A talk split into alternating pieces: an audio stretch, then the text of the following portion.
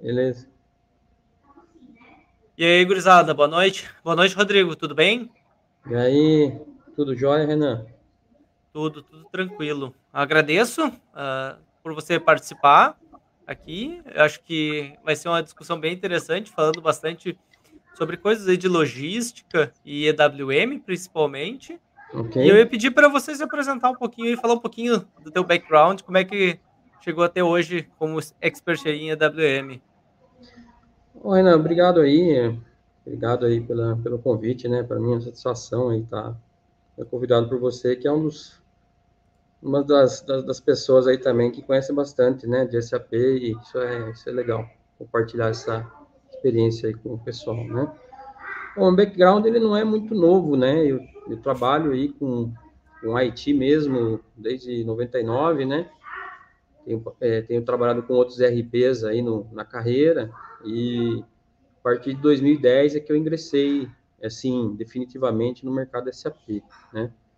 Então, tenho aí um, uma, um tempo de vida de 10, 11 anos, ou 12 anos de SAP, né? É, experiência mais em MM, é, né? E, e localização Brasil, né? Alguns projetos de MM, localização Brasil, como estava comentando com você aí, vários projetos de localização, migração de táxi BJ, táxi BRA, projetos de MM rollout, o suporte, implementação, né? E, na verdade, EWM, para mim, eu comecei em meados de 2018, né?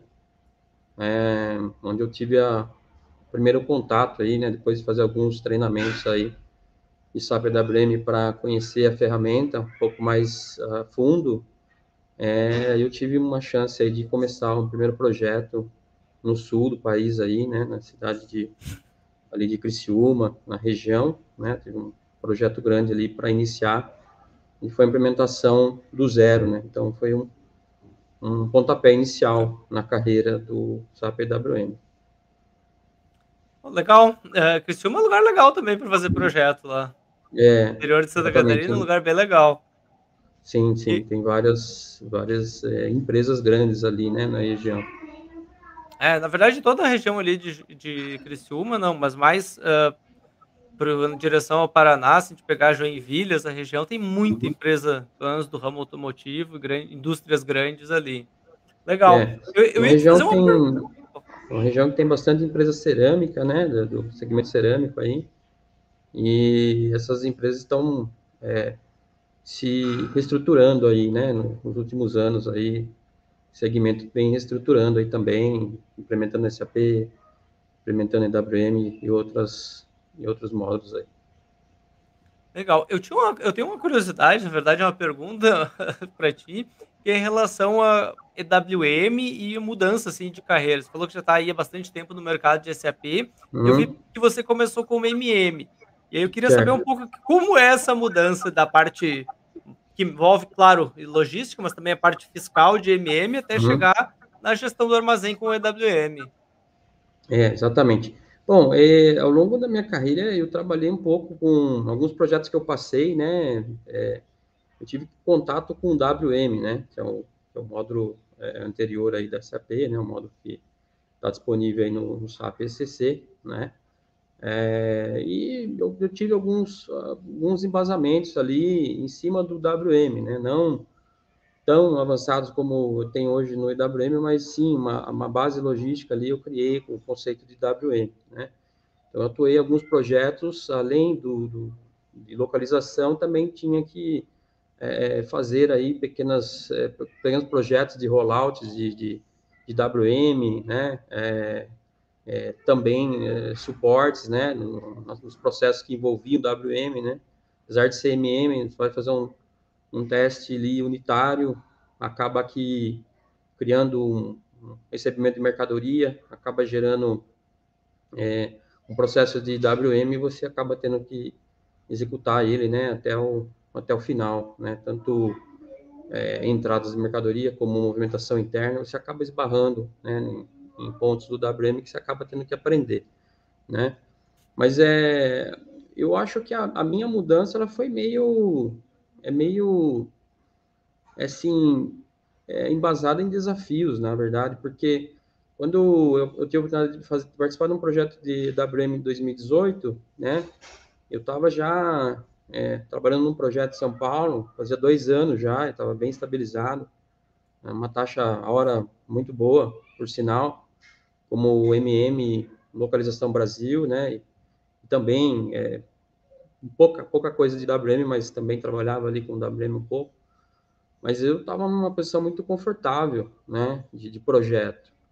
E eu recebi uma, um convite de uma consultoria de Sorocaba, né, que conhecia eu já, e eles é, ofereceram essa oportunidade de participar de um projeto EWM do zero, e eu tinha feito curso EWM aí em São Paulo, em algumas instituições, para conhecer um pouco e gostaria de pôr em prática isso daí, né? E, bom, o preço da prática, ele, ele, ele, ele custou, né? Ele tem um risco, né? A gente tem um risco aí que a gente é, acaba vivendo, é, por causa disso, né? Está estabilizado num projeto. De você sai para ir num projeto que você talvez nunca tenha feito, né? Implementar um IWM do zero. É, eu analisei as condições, né? A taxa hora, eu sei que não, não era o foco, né? Mas a, a experiência, ela, ela, ela valia a pena, né? E quando eu conversei com o gerente de projeto, ele me falou as condições, tal, ele ia ter um, um, um recurso da Breve especialista também nesse projeto e que eu poderia seguramente que, que, que ia ser respaldado, né?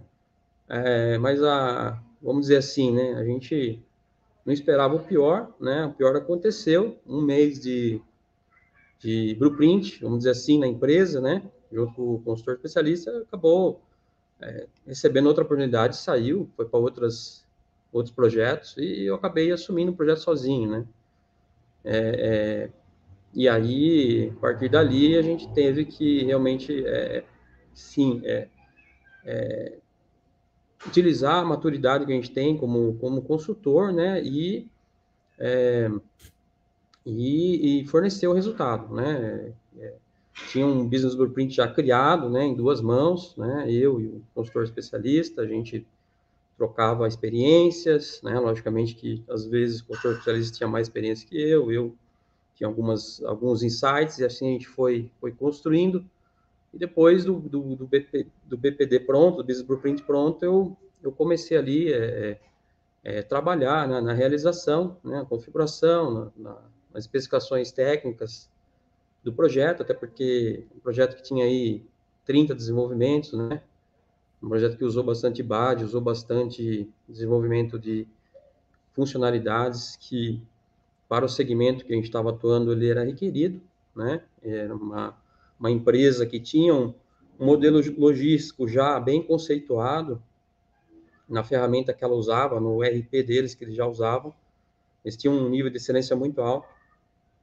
E o, o acordo, né, assim, a, o acordo implementar o EWM é justamente é, pegar esse processo que eles tinham, essa excelência logística que eles tinham e trazer para dentro do EWM, né? É, é, isso, automatizar aquilo que eles faziam manualmente muito bem. Essa era a meta do projeto, né? E eu acho que no, no dia a dia eu fui ganhando essa confiança, né? Eu acho que ganhar confiança é, é, é o ponto-chave eu fui ganhando confiança e consegui é, é, desenvolver essa, essa, esse, esse meu lado aí, né, do, dentro do, do, do EWM. Isso perdurou aí por um ano e, e dois, três meses nesse projeto aí, né, fomos até o Go Live, até o, até o suporte, até o, o pós-Go Live, né, na semana de Hypercare, entregamos o projeto. O projeto eu trabalhei junto com a BAP o tempo todo também, né, sempre a gente junto, especificação técnica, funcional e desenvolvendo, testando e, e descobrindo também, né, comportamentos aí do, do EWM em relação às BADs, né, que a gente tem disponível no EWM para tratar alguns processos. Então, isso me, me deu uma experiência inicial é, muito boa. Foi um ano e três meses, a gente tem uma, uma, uma boa referência aí do cliente, né, não vou falar o nome do cliente aí por uma questão até de ética, mas eu tenho uma referência muito boa do cliente até hoje, isso me traz é, uma boa tranquilidade e confiança, né, para a gente poder trabalhar é, nos demais projetos aí que eu tive depois de, dessa época aí, 2019 mais ou menos, é, a gente encerrou lá o projeto, entregou e, e, aí teve outros projetos aí na minha carreira. Ah, legal, ah, achei, achei muito interessante seu depoimento, até porque hoje quem te vê criando conteúdo aí, compartilhando um monte de informação como especialista, também às vezes não sabe como é que foi o começo dessa história, como, é, quais são os é. percalços disso. É.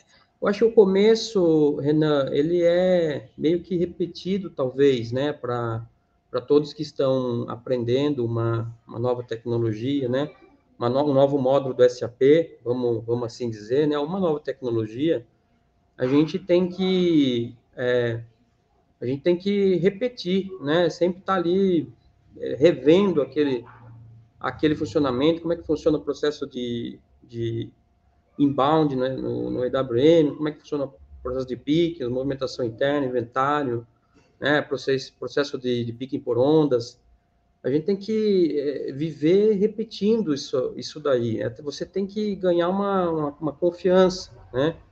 E, logicamente, de 2018 até 2019 né, até final de 2019, talvez eu não, não estava totalmente preparado para criar é, conteúdos, né, com propriedade, né, a gente ainda estava num nível, é, assim, vamos, vamos aguardar, vamos, né, e assim, é o, é o tempo mesmo, o tempo que vai deixando você mais maduro, né, é, você ter a, a, é, também, né, o que eu acho que ajuda bastante o pessoal é, evoluir nesse, nesse quesito, você ter acesso a um, uma plataforma, né, para você poder praticar, né, os, os conceitos do, do SAP EWM, fazer o curso é interessante, ele é importante, ele te dá a base, mas você precisa de um ambiente para você sempre estar tá praticando isso até você chegar num nível é, aceitável, né, de, de, de conhecimento na ferramenta, né? Ok. Não, legal. Eu acho, acho importante esse ponto que você mencionou de sistema, porque isso é verdade, né? Para sair pão, alguém tem que botar a mão na massa. É Exato. difícil de aprender só na teoria, né? Exato. É. Legal. E o, e... o curso, apesar de, de, nos preparar, né, ele, a gente ainda sai um pouco com dúvidas, né, incertezas, né? E nada melhor que você sair de um, de um curso e ser jogado na prática logo para você é, sair do outro lado, né? Então, eu tive essa oportunidade, né, de, de, de, de, migrar dessa forma. Então, eu tinha uma bagagem MM, localização, né, SAP Fiore também, é, mas daí eu tive essa oportunidade de, ó, oh, você quer ir para um projeto? Foi uma ligação que fizeram para mim, tem um projeto começando daqui duas semanas, você está dentro? É mais ou menos isso. Né? E eu falei que estava na época, no momento que eu decidi isso, eu não sei explicar o porquê, mas eu, talvez hoje eu não, eu não faria isso, né? É, mas na época foi uma decisão que eu tomei que valeu a pena, eu acho. Legal. E eu, eu tenho uma dúvida, curiosidade. Você falou que já tinha visto algumas coisas de WM, e aí migrou para o EWM.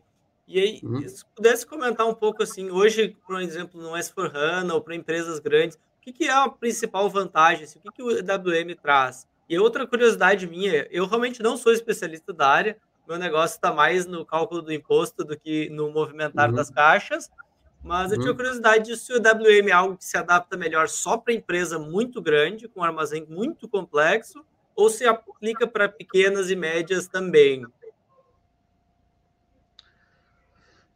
Cara, é, essa, essa pergunta em relação a, a se o EWM se aplica a empresas grandes ou pequenas também, né?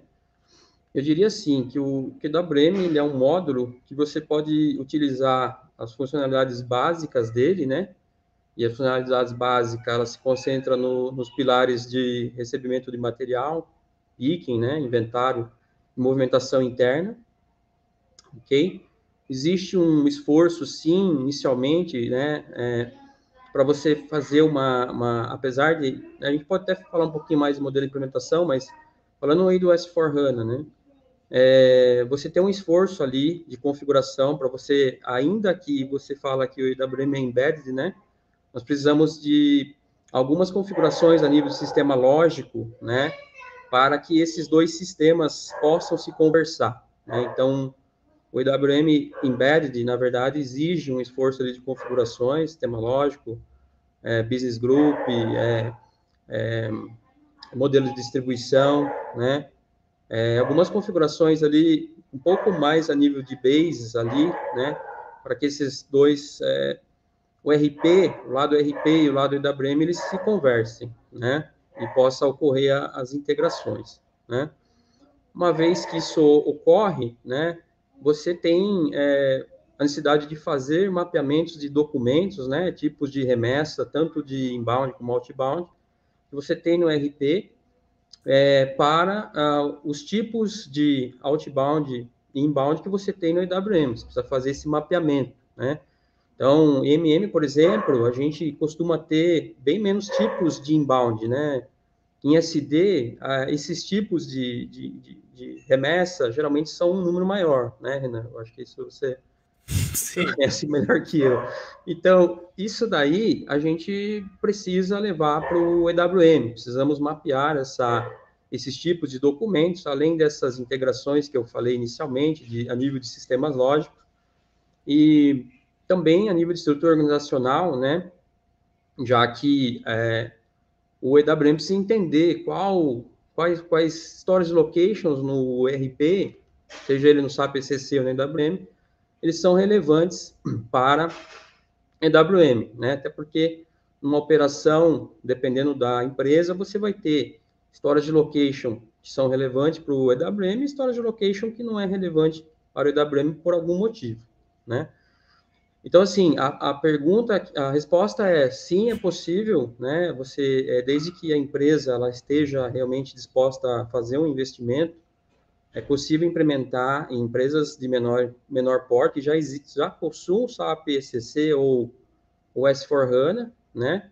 É, sem, sem, sem causar grandes impactos, né? Dá para dá implementar sim, né? O EWM, na verdade, não é só para empresas gigantes, né? Ou centros de distribuições é, gigantes aí, né? São, também serve para empresas de menor porte que tem SAP ECC já tem S4HANA, né, médio porte, e que quer é, uma ferramenta para poder é, dar uma escalabilidade dentro do armazém que permita essa empresa crescer, né, ter uma agilidade nos seus processos de picking, né, possa usar recursos básicos inicialmente, né, dentro do SAP EWM, fazer o picking, é, que a gente chama do picking simplificado, né, mas também daqui a pouco poder usar recursos mais avançados do IWM, como um pique por ondas, né? Para ela poder cada vez mais ser rápido no, na sua, no seu processo de pique, né? Dar agilidade no processo de pique. É, então, assim, a resposta é não, você pode. É, tudo depende do, do, investimento, né? Se a empresa está disposta a fazer um investimento aí, ela pode aí sim implementar o IWM é, numa empresa que é de médio porte, vamos dizer assim. Né? Às vezes, pelo tamanho da empresa, logicamente, e o custo, né? Pode ser que a empresa opte por, ah, eu vou, eu vou utilizar o WM, já que o WM está é, é, é, disponível dentro do, do S4HANA, né? Continua disponível. Mas pensando aí num futuro, né? A empresa hoje está implementando o SAP, eu acho que ela tem que pensar, sim, em já começar se ela quiser uma, uma, uma, ferramenta de gestão de armazém, ela teria já que focar no IWM e não no WM. Até porque a gente não sabe o certo ainda, né? Existe uma, uma, uma previsão ainda da SAP descontinuar, mas logicamente que, independente disso, né? Eu acho que a gente tem que é, é, é procurar é, focar aí no, na nova ferramenta que a SAP traz aí disponível, né? Ainda mais falando de S4HANA, que você tem dentro do, do Fiore, né, uma infinidade aí de, de, de novos é, aplicativos e propriamente dashboards, indicadores para warehouse que, assim, trazem um, um grande valor agregado aí, né? Ok? Desde Se a gente comparar aí com a plataforma ECC, né, que não tem o SAP Fiori, a vantagem aí do, do, do EWM Embed vai usar toda a plataforma Fiori é, e os aplicativos, indicadores de desempenho, indicadores de performance para é, warehouse, né, que possibilite ver ali a, a fila de, de, tarefas de picking, é, tarefas de put away, né, tarefas de inventário, você consegue ter uma, uma, uma, uma visão bem, é, bem mais é, gerencial do seu armazém, né. Ah, achei bem interessante a explicação.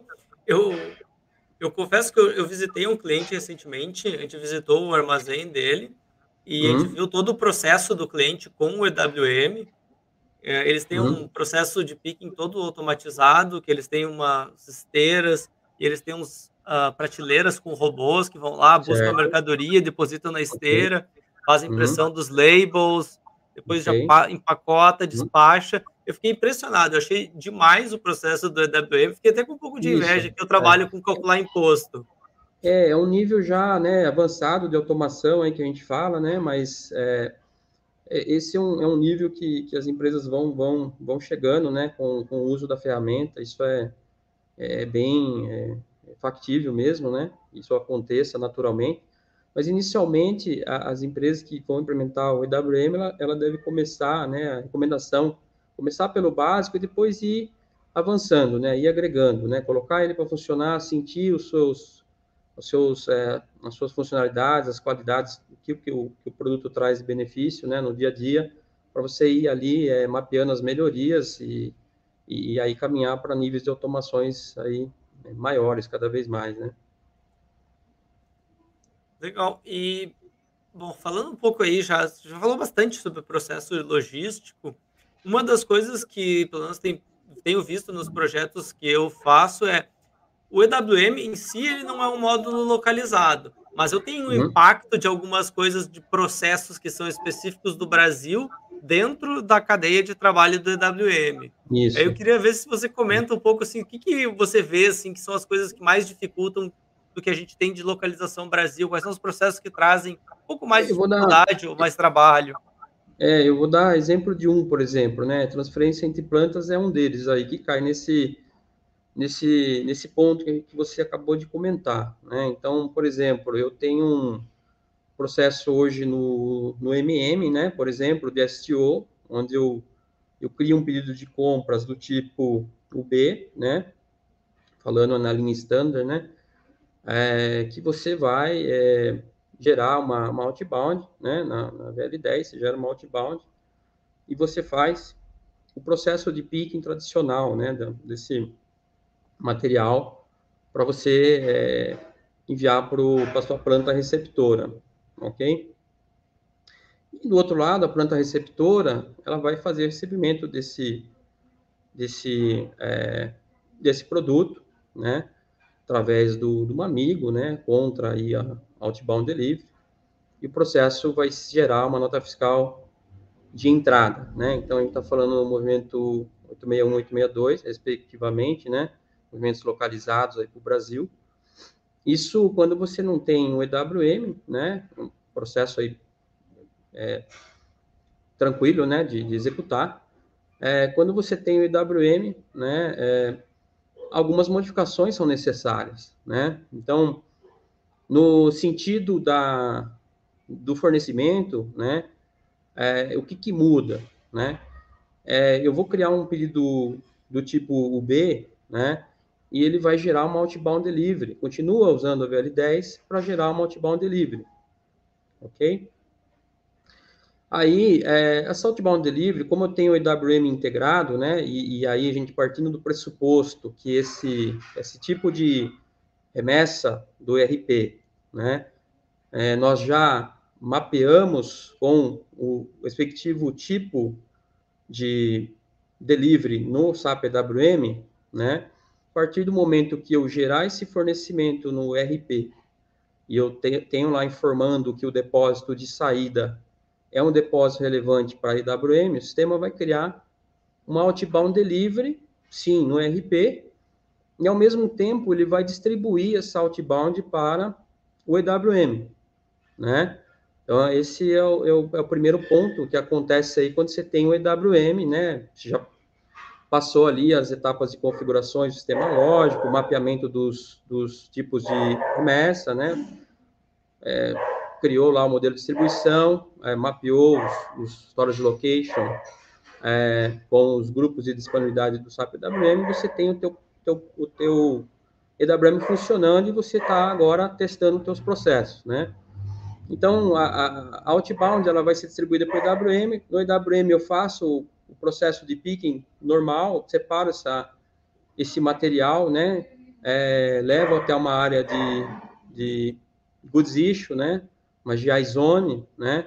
Ou vai para um, esse material vai primeiro para um centro de trabalho para ele ser é, embalado, para depois ele ir para uma, uma área de staging de doca, né? Posso ter diferentes rotas dentro do, do, do armazém, conforme configurações, definições.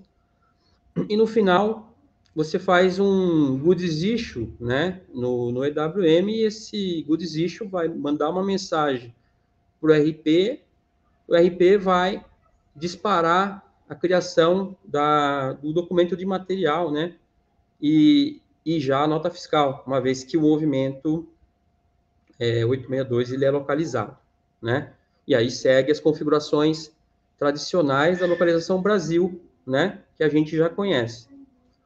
Por outro lado, a gente tem um primeiro problema. Quando a planta recebedora faz, é, é, vai tentar fazer o recebimento desse, é, desse material pelo caminho que ela usava antes, que seria amigo, né? Ela vai ter um erro, porque o sistema vai falar, essa, essa outbound ela não pode ser recebida de amigo, né? Ela foi distribuída para o EWM, você não consegue, né? Então, o que, que acontece? Ele vai ter que fazer, naturalmente, o o recebimento da, desse material através de uma, de uma VL31, né? Então, ele vai entrar na VL31N e vai fazer a criação da, dessa inbound aí, tá? Para ele poder é, receber esse material, né? Quando ele, quando ele faz isso, então ele cria uma, uma inbound na planta recebedora contra o pedido de compras. O pedido de compras, como está linkado a outbound, vai fazer o link dessa inbound com outbound. Isso acontece dessa forma, né? Quando é criado essa, essa VL31N, o, o SAP ele vai determinar o tipo padrão lá de remessa, né? É, que seria, por exemplo, EL e, e, categoria de item LN, vamos dizer assim, né? No S4HANA. Quando ele faz isso, ele determina o tipo de movimento 101, tá? Uma vez que ele determina o tipo de movimento 101, o que, que vai acontecer? Ok, eu vou conseguir fazer a, a entrada, o sistema vai gerar uma inbound por EWM para mim terminar o processo de put away. Porém, quando eu concluir esse processo de put away no EWM e fazer o goods é, receipt no EWM, ele não vai gerar a nota fiscal, porque o movimento foi 101, não foi o 861, tá? Então, é, existem é, alguns projetos que eu passei, existia esse, esse, esse tipo de problema, né? Que, que a empresa continuava usando dessa forma, e aí, para resolver isso aí, ela falava, eu faço a VL31, deixa, vai criar o 101 mesmo, eu resolvo o meu problema, o material no final vai entrar no estoque, né? O material que eu recebi da outra planta, porém, é, não criou a nota, eu vou e crio uma writer. Era essa a solução, né? Que o pessoal aí, mas muitas empresas faziam isso, né? E algumas fazem até hoje, não mudaram ainda, tá? E aí, o que que acontece? Tem uma, uma nota da SAP para isso aí, tá? É, deixa eu ver se eu tenho até aqui. Rapidinho. É a nota SAP 965176, tá? 965176. Essa, essa nota, ela vai... É, ela vai trazer algumas configurações funcionais que você deve fazer, né, para poder criar um novo, é, novo, uma nova categoria de item de remessa, tá, para, para inbound. E no, nessa nova categoria de remessa, você determina ali o seu movimento 861, tá? E aí a gente tem o segundo desafio, né? É só é, criar essa categoria de item e definir o, o movimento 861 não vai resolver. Na hora que você criar de novo o VL31, ele vai continuar é, determinando a categoria de item anterior. Isso não mudou. Você não, não, consegue mudar essa determinação é, via customizing se você não fizer um, um enhancement aí, né? Então, essa nota SAP, ela vai levar também para um enhancement, né? Um enhancement point é, na include LEIN BF0M, né? LEIN BF0M. Essa include, você precisa é, ativar aí um, um, enhancement point no início dela, né? No início dela, e aí você faz a lógica para buscar essa, esse novo, essa nova categoria de item de remessa, né? É, lendo a tabela, a tabela de configuração, né? Você tem uma tabela de configuração que você atribui esse, o tipo de, de, de remessa, tipo da inbound, por exemplo, a EL, né? Você atribui é, uma utilização, você precisa criar uma utilização também, na nota da SAP ela descreve esse passo a passo, e precisa atribuir a categoria de item, essa nova categoria de item que você criou, que vai estar com o movimento 861. E na hora do, de criar essa inbound, então, esse enhancement vai fazer a determinação, ele vai é, atribuir essa nova categoria do item, né, que você criou, e vai trazer o 861 na inbound, já quando você criar lá no ERP. Então, a mudança disso daí vai acontecer o quê? Quando a inbound for distribuída para o EWM, até então nada mudou. No EWM, você vai fazer o processo de criação de tarefas de armazenagem, né?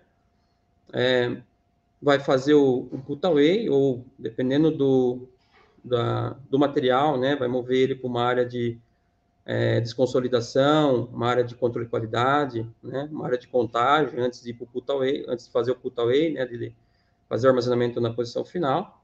Mas uma vez que se concluiu o put away, o sistema vai, né, ou você fez o good receipt, ele vai disparar é, a nota fiscal, né, vai mandar uma mensagem para o RP, o RP vai lá e, e cria a nota fiscal, né.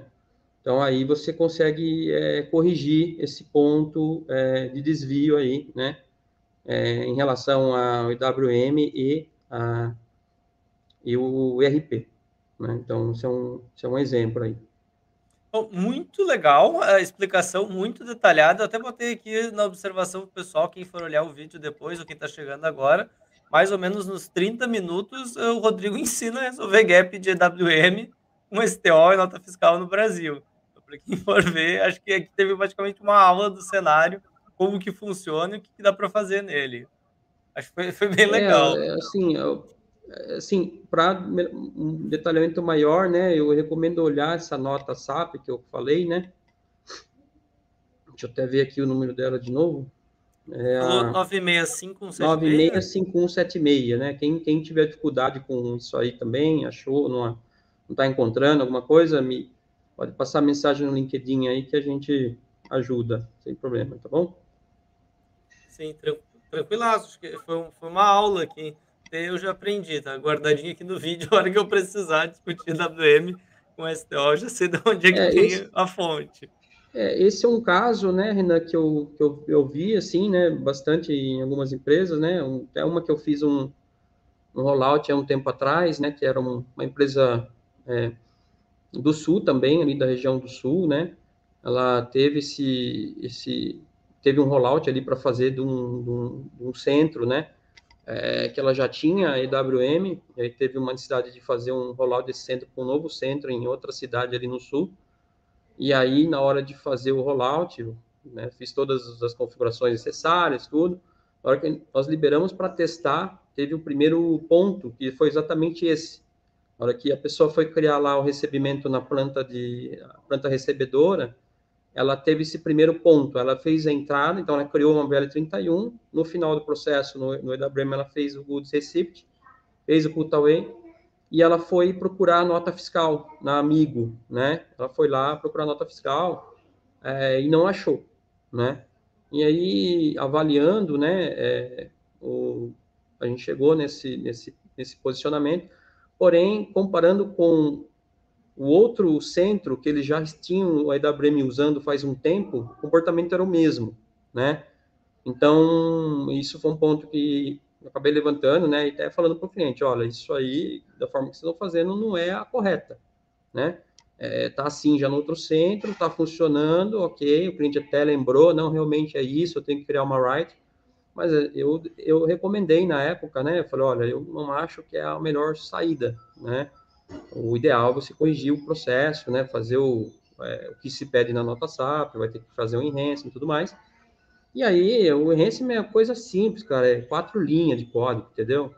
É, configuração funcional, acho que é criar o, a categoria de item, é, determinar ali o movimento e, e se não me falha a memória, entra numa tabela ali, num, num, num customize ali e atribui lá a remessa, a categoria de item de remessa nova que você criou, mais utilização e coisa assim, de acho que não dá uma hora você resolve, sabe? Sim, e gera um valor, porque na verdade, se um você valor, falou, é. se você fizer a nota fiscal manual, na verdade você melhorou o processo de armazém com o EWM, mas dificultou o trabalho do fiscal com uma nota manual. Exatamente, aí, aí você transfere a responsabilidade para o fiscal, né? E aí a gente sabe que tem muito risco aí, né, de você fazer uma writer também, né? Tem alguns riscos aí. Né? É, dependendo do volume, acaba se tornando uma operação manual aí complicada para a área fiscal. Exatamente, exatamente, tá? Aí um outro detalhe também, né, que é importante comentar, né, já que está falando desse, desses impactos aí, né, tem também o processo de subcontratação, né, que também a gente é, é, tem algumas experiências aí no mercado que algumas empresas acabam preferindo até quando eu recebo o retorno simbólico do, do cliente, é, ou seja, nota conjugada né, de, de subcontratação, ela tem o serviço cobrando e mais retorno simbólico dos componentes enviados anteriormente para o beneficiamento, né? É, algumas empresas, nesse momento, preferem usar um depósito storage location não é, gerenciado pelo IWM, né? Para facilitar a operação, né? Então, quer dizer, em vez de eu, de eu, de eu criar uma, uma inbound para esse processo na entrada, né, no retorno, na hora que eu estou dando a entrada no produto acabado e mais os componentes consumidos, eu, eu faço uma, um amigo mesmo e aí eu, eu, eu atribuo a um storage location não gerenciado por WM, continuo mantendo o meu processo normal quando como como se não tivesse o EWM e depois eu faço uma transferência desse produto acabado que foi para um storage location não gerenciado por EWM, eu transfiro para o EWM, sim, aí o EWM vai criar nesse momento uma inbound, né, através um movimento de transferência. É uma possibilidade também, né.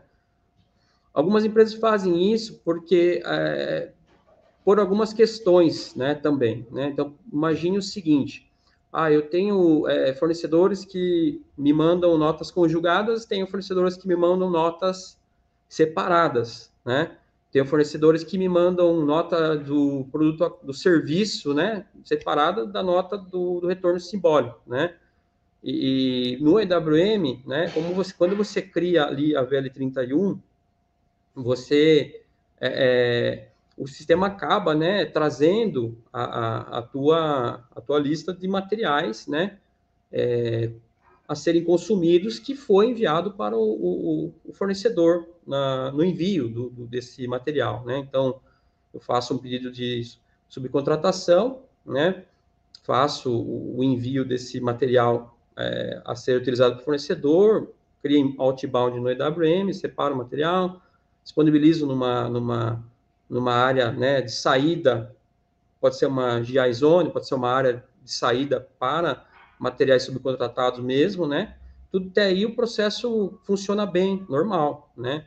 O problema que às vezes ocorre é no retorno, né? Então, se o fornecedor retorna uma nota conjugada, você cria uma, da mesma forma, cria uma inbound no, no, no ERP, essa inbound, lembrando que pode ser manual, ou ela pode vir via EDI, correto? Posso ter um processo de criação manual, como também essa inbound ela pode ser criada via EDI, né? É, principalmente empresas aí é, que são do, do, do, ramo automotivo, é bem comum você ter o, o trânsito de, de IDOCs ali, né? Recebe o SN do fornecedor, vira um IDOC ali dentro do SAP, através do IDOC cria-se uma, uma, uma inbound delivery, né? ou pode ser manual, né? O fato é que no momento que eu crio uma inbound para um processo de subcontratação, que eu estou recebendo o meu serviço, que é, na verdade, o produto industrializado, e aí eu tenho os componentes a serem consumidos, se é uma nota conjugada, vai funcionar é, tranquilamente, né? Mas se é uma nota separada, aí você já tem um problema. Se você for manual, se você vai criar a inbound manual, tem como você desprezar os materiais a serem consumidos nesse momento e você criar uma inbound para o EWM só com o produto acabado que vai ser que está entrando, né? Que vai ser armazenado, né? E aí você faz a, a, o, a cria a nota, né? De retorno simbólico na própria Amigo, né? Já que esse retorno simbólico ele não vai mais baixar materiais que estão no estoque, ele vai baixar o estoque especial O, né? Então não tem por que passar pelo EWM de novo, né? Ele vai consumir a nível de centro, né? Então quando você faz esse processo, é, é, quando você tem o EWM e, e o RP, né? Você tem esse ponto de atenção no processo de subcontratação também, né? Dá para automatizar? Ah, eu quero que é, quando eu receber a nota fiscal, né? Cria a, é, a, inbound, ou quando o fornecedor disparar para mim de ah, cria inbound, e eu já, na hora que criou a inbound no, no RP, ele já é, desconsidera para mim os materiais a serem consumidos, dá para fazer? Dá, tem um desenvolvimento aí, né, para ser feito, mas dá para fazer e funciona bem também, né. É, agora, se você recebe a, a, nota fiscal conjugada, se você padronizar a sua operação para receber nota fiscal conjugada, você pode usar dessa forma, né? E uma terceira opção, né, seria ah, eu recebo num, num, num storage location não relevante para EWM, e aí eu faço uma transferência do, do storage location não EWM para um storage location WM, e aí sim eu vou lá e concluo a inbound é, no EWM também, né? E faço é, a minha nota de retorno simbólico na Amigo tranquilamente. Ou você está usando uma ferramenta de inbound NFE também tranquilamente. Só vai ter um desenvolvimentozinho aí no, no meio, mas tranquilo. Legal. Eu, eu tenho uma pergunta aqui, no, no meio da conversa apareceu do Flávio Molina, uh, agradecendo por você estar compartilhando informações e querendo saber pouco mais sobre Synchronous Good Receipts no EWM. Se você acredita que é um, uma tendência aí esse modelo de integração. É, eu acho que assim é uma, é uma tendência, sim, né? Apesar de que assim, muita empresa ainda está usando é, esse modelo que a gente tem, tem falado aí, né? Até o momento aí dando exemplo, né? Mas eu acredito que sim, eu, é, assim, principalmente as empresas estão implementando agora, tem, tem, é, tem é, cobrado assim, a gente desse, desse tipo de, de, de, approach, de solução. Então, assim, eu acredito que é uma, é uma, é uma tendência, assim, que a gente vai começar a trabalhar forte. Alguns projetos, os projetos que eu tenho atuado aí, eu estou atuando ainda no, no modelo mais, é, mais tradicional de integração mesmo, né? Interessante. E, bom, eu tinha, eu tinha mais uma curiosidade aí de localização, na verdade foi é, da onde eu até comecei a conversar um pouco mais com você, Rodrigo, que era a relação com a nota, a fatura antes da saída de mercadoria. Esse aí okay. foi um tema polêmico que surgiu num projeto que eu estava fazendo, e eu achei interessante Isso. a explicação que você me deu. Vamos lá. Você quer, você quer começar com a introdução aí desse, desse caso? Posso, gente... posso falar um pouquinho. Eu, eu fui procurar o Rodrigo porque eu estava com a questão do cliente, que tinha um processo logístico deles, eles queriam fazer a emissão da nota fiscal e, consequentemente, da fatura antes da saída de mercadoria.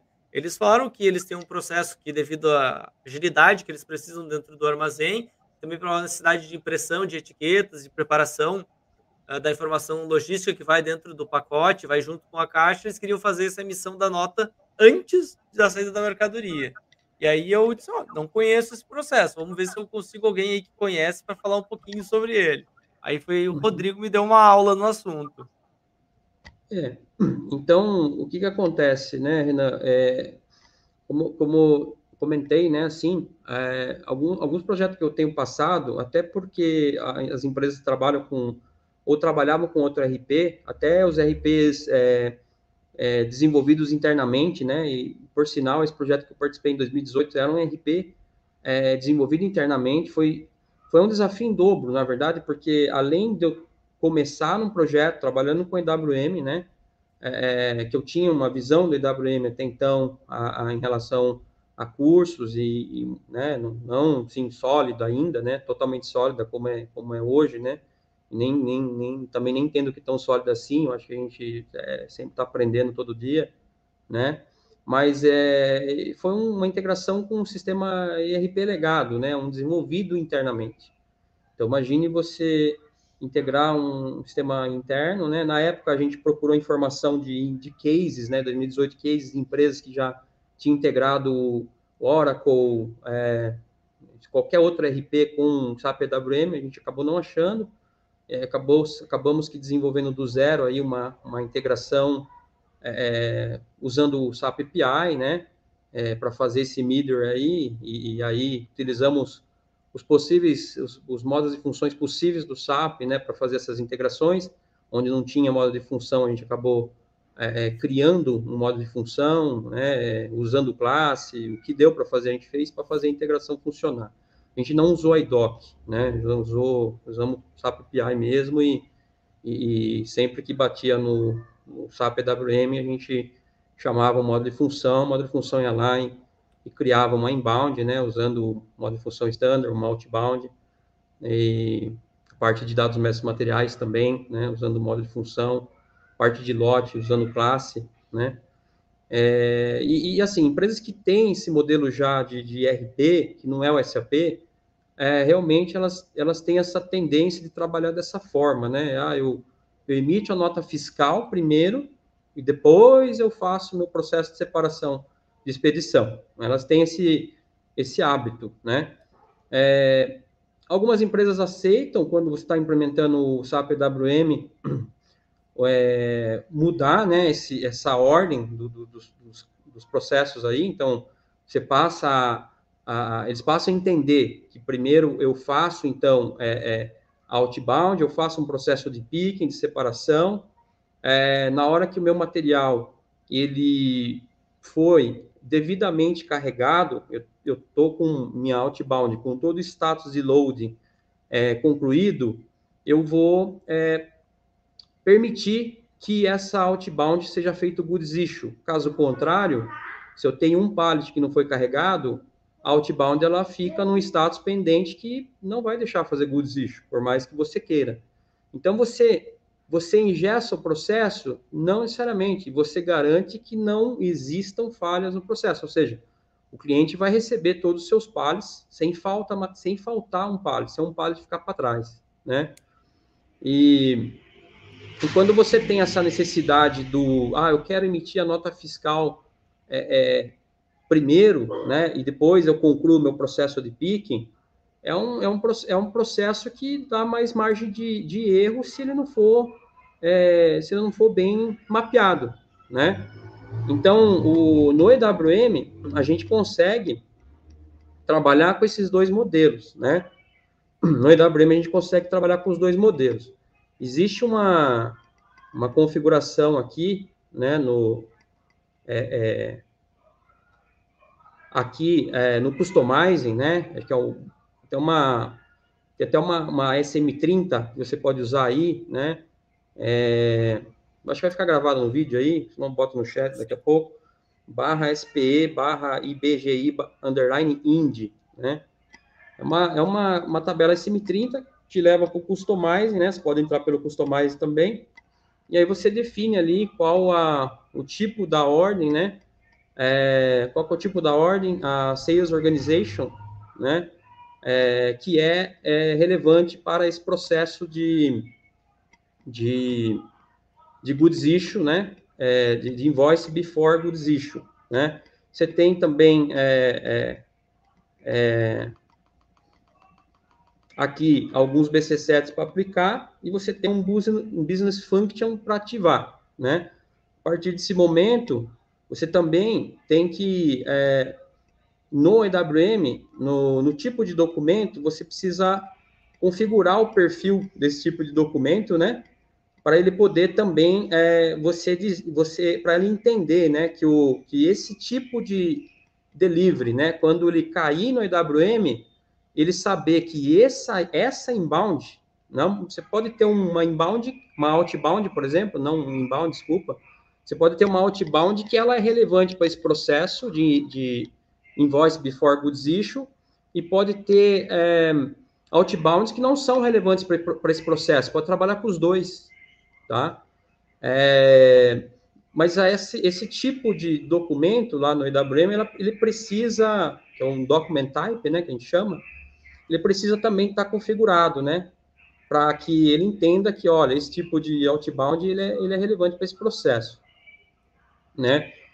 E aí, feito as devidas configurações, a partir do momento que eu crio uma, uma, uma outbound delivery, né, a partir do momento que eu crio uma outbound delivery, com essas configurações ativadas, no, é, no RP, né, já no nível do RP, né, tem um campo na LICP, né, que chama-se SPE underline inv underline BFR underline GI, né? Então ele é lá, lá na tabela LICP, tá? Do RP, SPE underline inv underline BFR underline GI. Quando criar essa outbound, esse campo lá dentro desse esse campo é alimentado, né? Então ele é alimentado com é, com um tipo, né? Porque você tem ali alguns tipos que você pode usar, né? Você pode colocar aquela mandatória, né? Então ele pode, pode ser um tipo C, né? É invoice é, é relevante para esse para esse processo de invoice before goods issue. Pode ser mandatória. Ela pode ser é, mandatória ou, ou, ou não relevante, né? Tem alguns, pode ser baseado em rota também, aí dependendo da rota, ela determina é, é, esse processo de, de, invoice before goods issue. E aí, esse campo aí que ele alimenta nessa tabela LICP, ele depois ele é distribuído também lá para outbound no EWM. Então, o EWM, se você entrar na PRDO, por exemplo, e se você olhar o cabeçalho na PRDO, você vai ver que tem um campinho lá chamado Invoice Before Goods Issue, né? Ele tem um campinho lá, Invoice Before Goods Issue, bem na PRDO. Quando você entra na PRDO, localiza Outbound, vai na, no cabeçalho dessa Outbound, e ele tem que estar tá marcado, esse Invoice Before Goods Issue tem que estar tá lá com o tipo apropriado, né? Se isso aparecer lá, sinal que a sua configuração funcionou, né? Senão você precisa rever as configurações aí até esse, esse flag aparecer lá, né? A partir daí, é, você consegue, né, é, startar ali, tem um botão ali no, na própria PRDO, né, que é o, o botão Request Invoice and Save, né, e, e aí você tem o Print Invoice, tem o Cancel Invoice and Save, e aí você começa a fazer com que o WM comece a mandar mensagens para o RP, né, para criar essa invoice, para imprimir, para cancelar, né? Então, esse é, é, esse processo aí de, de invoice é, before goods issue, ele existe no EWM, né? Logicamente, tem empresas, como eu falei, né, que não, não, não, não vê vantagem em usar, né? Elas querem, às vezes, usar o processo, é, é né, o picking, packing, né, é, staging, load, então passa por essas etapas, por esses níveis dentro do SAP EWM, até você atender todos os status dessa outbound, para depois sim você conseguir é, fazer a, o goods issue dessa, desse processo e sim emitir a nota fiscal, né? Legal.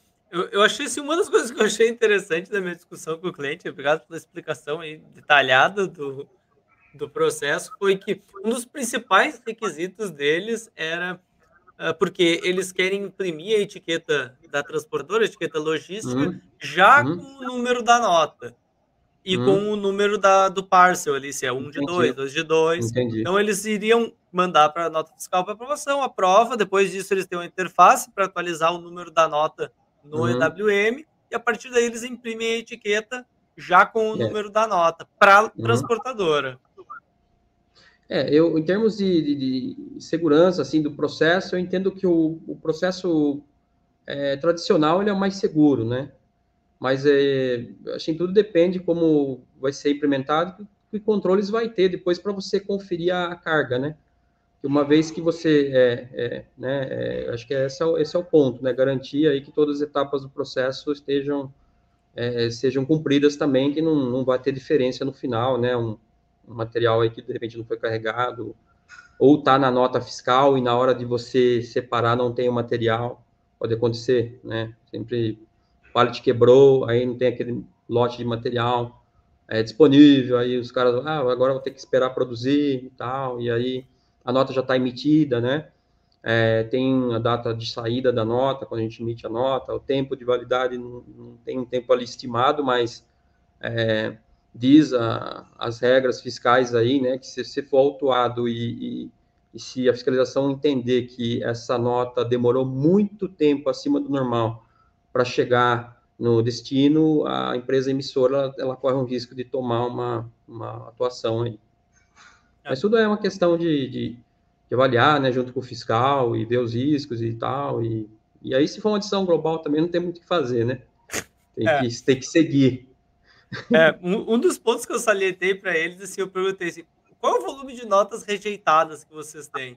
Hum. Porque se vocês hum. fazem esse processo, a nota é rejeitada, demora um tempo, fica vários minutos ou até uma hora lá para o fiscal resolver aquele problema, e aí vocês têm várias hum. notas em sequências rejeitadas, começa a ficar um pouco zona lá no armazém, porque vão ter que ficar umas caixas Exatamente. lá paradas, numa área, uhum. pode ser uma área separada, no meio ali, não sei. Uhum. Eu falei, ó, depende de quantas notas vocês têm rejeitado, dependendo vai começar a avacalhar um pouquinho o processo da logística.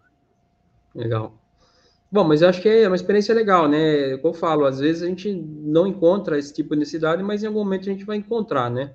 E, e talvez já tenha de antemão o que, que a gente precisa fazer, é, o que, que a gente precisa correr atrás para esse processo funcionar, é, ajuda a gente é, é, ganhar um certo tempo, né? Quando, quando tiver esse cenário aí. Eu sempre gosto de esses cenários, quando a gente comenta aí, ou algum colega traz, e eu nunca mexi, né? Eu, eu, eu vou lá, faço a configuração, e, e aí eu, eu faço configurações, documento, e deixo na minha caixa de ferramenta, né?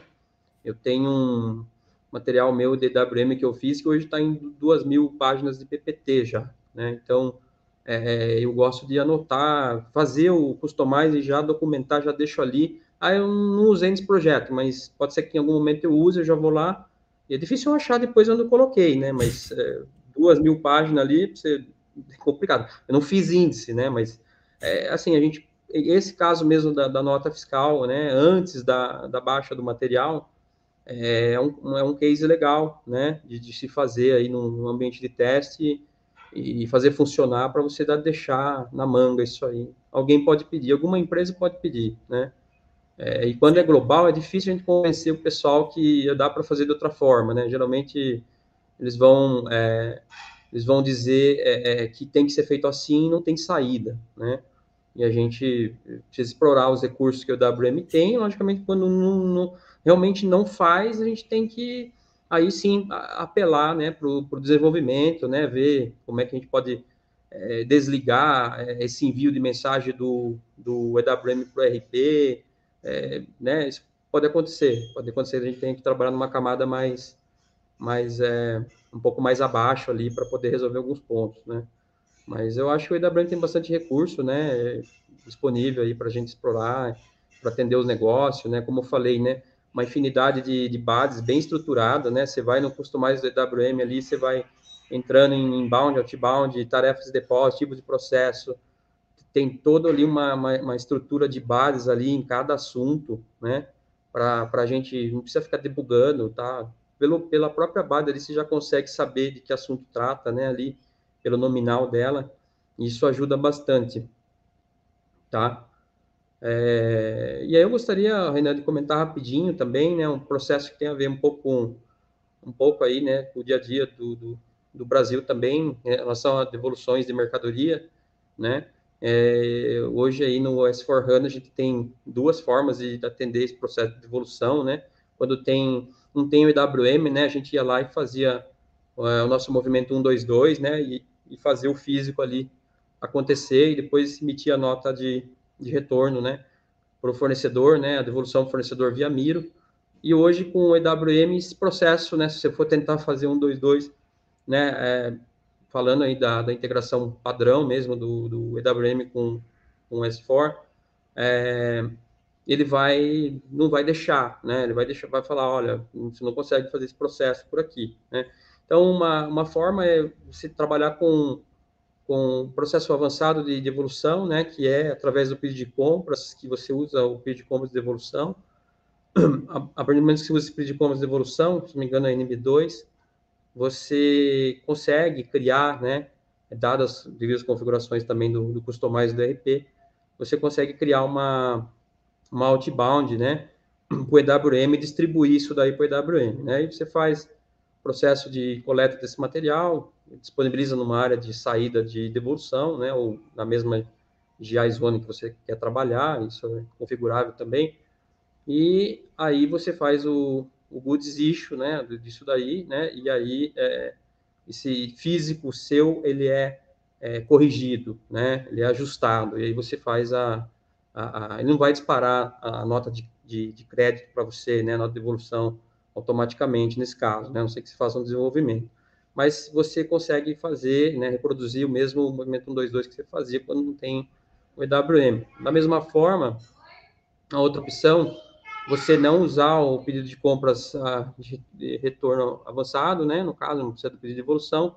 você vai na, na, na PRDI ali, né, e você, na PRDI, você consegue localizar a sua inbound, daquele processo, daquele pedido de compras, e você vai em funções subsequentes, tem ali a, a parte de devolução do, ao fornecedor, faz, usa esse processo, o processo vai chamar uma VL60 do RP, do, do, da, da VL60 ali você consegue, logicamente tem algumas configurações até chatas ali de fazer, né, em relação ao RP e o próprio EWM, né, para fazer isso acontecer, mas no final ele vai chamar uma VL60, você vai e coloca a tua quantidade parcial total que você quer devolver, coloca a razão ali na VL60, então ele faz uma interface com a VL60 ali, e da VL60 ele, ele cria o, o, o, movimento 122 também, né, documento de material, e aí você faz a nota de devolução da, da Miro, tá?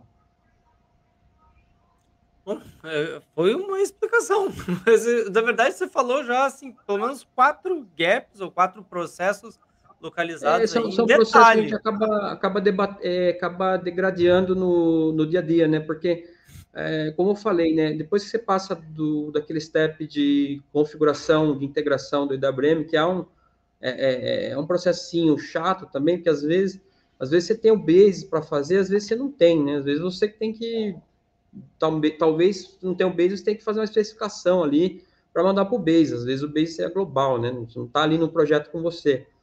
Então, é, é, isso é uma parte chata, às vezes, confunde, às vezes, negócio de sistema lógico e tal, né? Não, não é muito minha praia, mas os projetos aí eu tive que fazer também, né?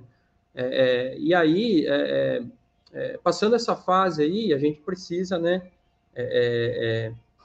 começar a testar esses processos, né? E aí, tudo que é recebimento, compra industrialização, é mamão com açúcar, né? Uma vez que está funcionando, você vai lá e faz 500 desse daí, aí você começa a trabalhar com automação de tarefa, né? Usa é, PPF para poder fazer a, a, automação de entradas de criar as tarefas de armazenamento automaticamente, vai trabalhar com especificação de embalagem para próprio sistema, na hora de criar a inbound, já cria as, as, as, as embalagens para nós, né? Já, já cria as handle units que a gente fala, né? No IWM, cria-se a handle unit já com o tamanho do package já certinho, né? Daí a gente precisa ficar fazendo tarefa de, de packing, já o sistema faz para nós. E, e você acaba perdendo tempo com outras coisas aí, né? Mas aí chega um momento que não dá para você escapar. Você vai se debater com um processo de transferência, é, devolução, né? É, subcontratação.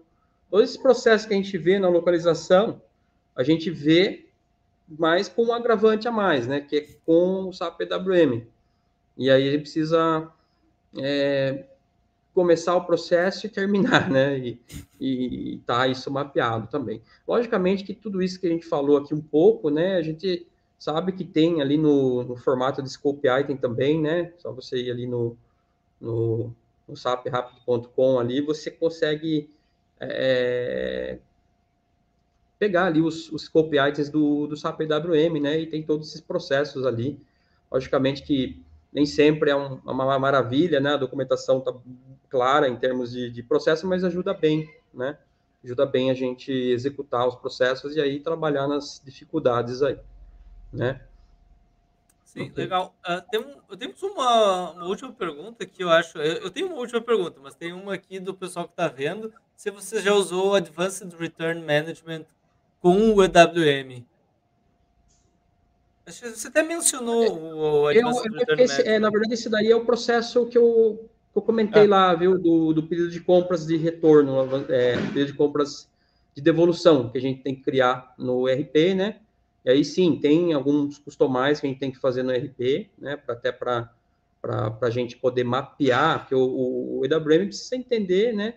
Que, eh, na verdade, o RP precisa gerar uma, uma outbound, né, pro, pro, pro, pro EWM, e essa outbound precisa estar mapeada lá, esse tipo de documento precisa estar mapeado lá no EWM, senão ele acaba caindo na, na, na fila, né, de, de integração ali do, do SAP EWM e ele não integra, né, ele fica ali na, na SMQ2 ali e fica lá, paradinho, né, você vai saber que deu erro, e aí você, na SMQ2, você consegue, é, é, dependendo do, da, da, da, mensagem de erro, você consegue saber que se trata, né? Se é um. Ele, é, quando é tipo de documento é mais fácil, ele fala que não, não, encontrou um tipo de documento válido ali, né? Então você já vai direto, você já sabe que, ah, puxa, na hora de mapear o tipo de, de, de documento, né, de remessa no EWM com o tipo de remessa do ERP, eu fiz errado, ou não atribuí, esqueci, ou alguma coisa ali, a categoria do documento está errada, e você vai ali, se corrige, vai na SMQ2, reprocessa e depois passa a funcionar de boa, né? É, dá para você também usar SLG1 ali, né, para ver logs mais avançado, dá para você debugar na SMQ2 também, né, dependendo dos erros, ele, ele tem uma opção ali que você debuga a, aquele erro já cai no módulo de função. É, no módulo de função ali, você já consegue ver o que, que foi preenchido, se está faltando alguma informação, aí você consegue diagnosticar ali e, e, corrigir a configuração do ERP ou do EWM, né? Configurações de integração aí. Né? E aí, mas o processo de, de, de, de retorno avançado aí é exatamente esse, né? Você precisa criar o pedido de compras de devolução, ele precisa estar com aquele flag return ali no, no pedido de compras na linha. O NB2 vai fazer isso aí, pode até testar aí. E aí vai gerar uma, uma outbound lá para o EWM, né? E tem um processo que eu falei, né, que eu particularmente eu gosto de usar, que é ali no, não uso o pedido avançado, uso ali a própria função de devolução ao fornecedor, né? Que daí ele tem umas coisas, umas pegadinhas chatas também né, de configuração, mas depois que funciona, é, você vai ali na, na, no próprio, na mão mesmo, no PRDI, localizou o teu pedido de compras, vai ali e se funciona subsequente, devolução ao fornecedor, ele abre a VL60, você preencheu, salvou, já era, criou o documento. Então, ele faz essa, essa ponte com a VL60 porque a VL60 já está no RP, né? Ele faz uma ponte, chama ela, e aí ela mesma já, na hora de salvar, já vai criar o documento no, no, no próprio RP já, né? Então, interessante.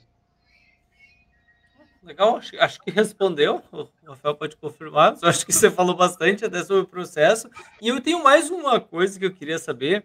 Você já falou, na verdade, vários processos de negócio com a WM, uh, como é que você migrou para trabalhar com EWM. E eu queria que você falasse um pouquinho sobre o mercado, como é que anda aí na sua visão o mercado de EWM e Ó, o mercado, falta, o que, que precisa. É, eu vou eu vou eu vou falar um pouco baseado na minha experiência ali, né, que o termômetro é o, o número de vezes que você é acionado no LinkedIn, né? É, e, e, e, sim, e consultorias que acabam até pedindo indicações, né? Isso, tá, isso é bem comum, né? Está acontecendo bastante. Então, às vezes, vem alguma oportunidade para mim, eu não consigo atender, e o pessoal pede indicação, né? é, eu diria que é um volume razoável de, de, de projetos que está acontecendo, demandando é, profissionais EWM. É, a nascente é global, né? Então, é, muitos projetos impulsionados pelo global, por empresas estrangeiras, que têm sua filial no Brasil também, né? Que estão começando projetos de EWM no Brasil, no, não necessariamente no Brasil, mas fora do Brasil, e já estão de olho nos rollouts para o Brasil, né?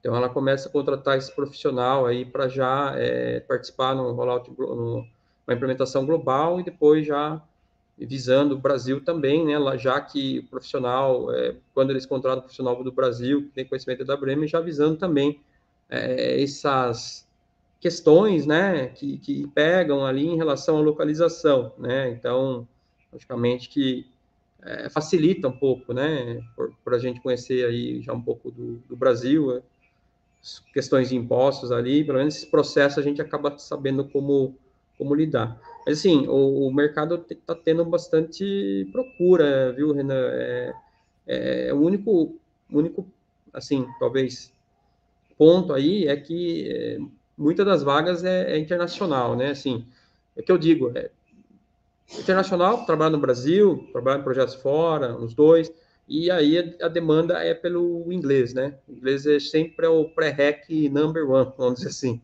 né? Sempre vão vão, vão questionar essa questão do, do inglês aí. inglês é nível é, prioridade zero. É, qualquer entrevista de WM, todas que eu participei, né, assim, até hoje, nenhuma não pediu inglês, nenhuma não pediu inglês, todas pediram inglês, já na primeiro contato. Tem inglês? Não, então tá fora. Tem inglês, vai para a próxima.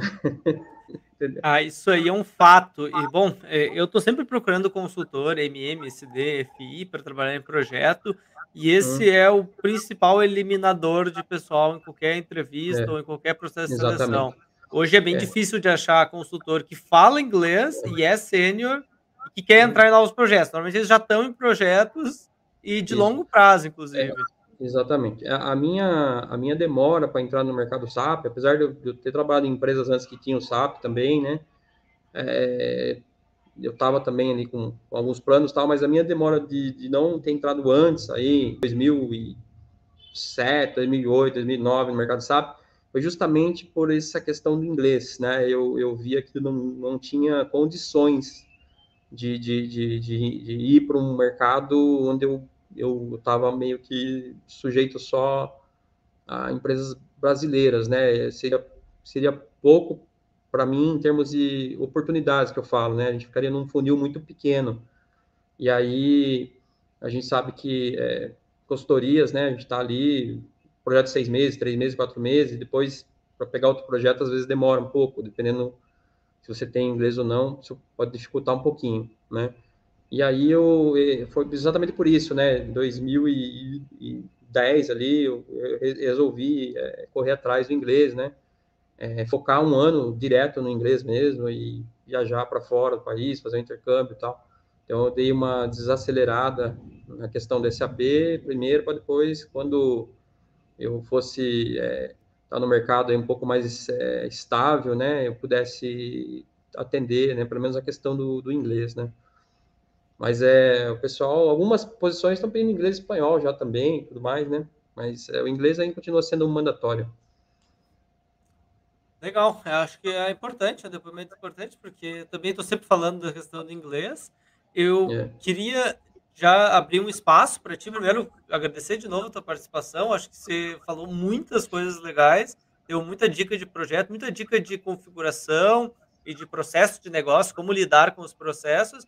E eu queria abrir o espaço também para as suas considerações finais. Se quiser deixar seus dados de contato, LinkedIn, ou se usa alguma outra mídia social, como é que o pessoal te eu, contata aí, se quiser te botar no tenho, projeto também. Eu tenho, é, eu tenho LinkedIn aí, né, que eu, eu tenho aí, eu, como eu expliquei para o Renan, né, eu tenho bastante conteúdo aí que eu faço, disponibilizo aí no, no LinkedIn, né, eu tenho um canal YouTube também, eu vou Estou dando uma reformulada ali, mas é, logo vou, vou, ter tudo aberto ali para o pessoal é, estudar, ver vídeos ali e tal. É, eu, eu faço alguns vídeos em inglês, não é porque eu estou querendo me aparecer, não é por isso. É, tenho bastante contatos, né, é, de fora do país, né, eu tenho muitos contatos aí com o pessoal da Índia, né, pessoal sempre é, me aciona aí no LinkedIn pedindo vídeos na língua inglesa tal. Então foi uma forma que eu achei aí de, de, de contribuir também, mas logicamente que é, eu vou estar tá, é, populando vídeos aí também em português e tal, e com certeza é, tem, tem bastante coisa ali que dá para usar ali como exemplos ali e tal, de aplicação no dia a dia. Legal, então. E, lógico, se tiverem alguma dúvida aí é, que eu possa ajudar, né?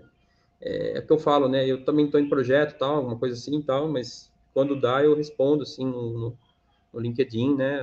O pessoal ali às vezes pergunta uma, uma, coisa ou outra ali, a gente a gente sempre contribui, né? De uma forma ou de outra, até porque é, assim a gente puder, né? É, ter atalhos aí na, no dia a dia, né? Para resolver algumas coisas que são muitas vezes difícil, toma tempo, né? Até você descobrir e tal, começar a pegar pelo menos uma dica de, de alguém que já fez, né? E, e, poder ter um atalho aí, eu acho que ajuda, né? Ajuda alguma coisa. Valeu, eu te agradeço muito. uma boa noite aí. Aproveita o resto Valeu, do Renan, dia eu, também. Eu Obrigadão. O contato, viu? Tá certo, então. Obrigado. Um abraço. Grande abraço Tchau. a todos aí. Valeu, tchau, tchau.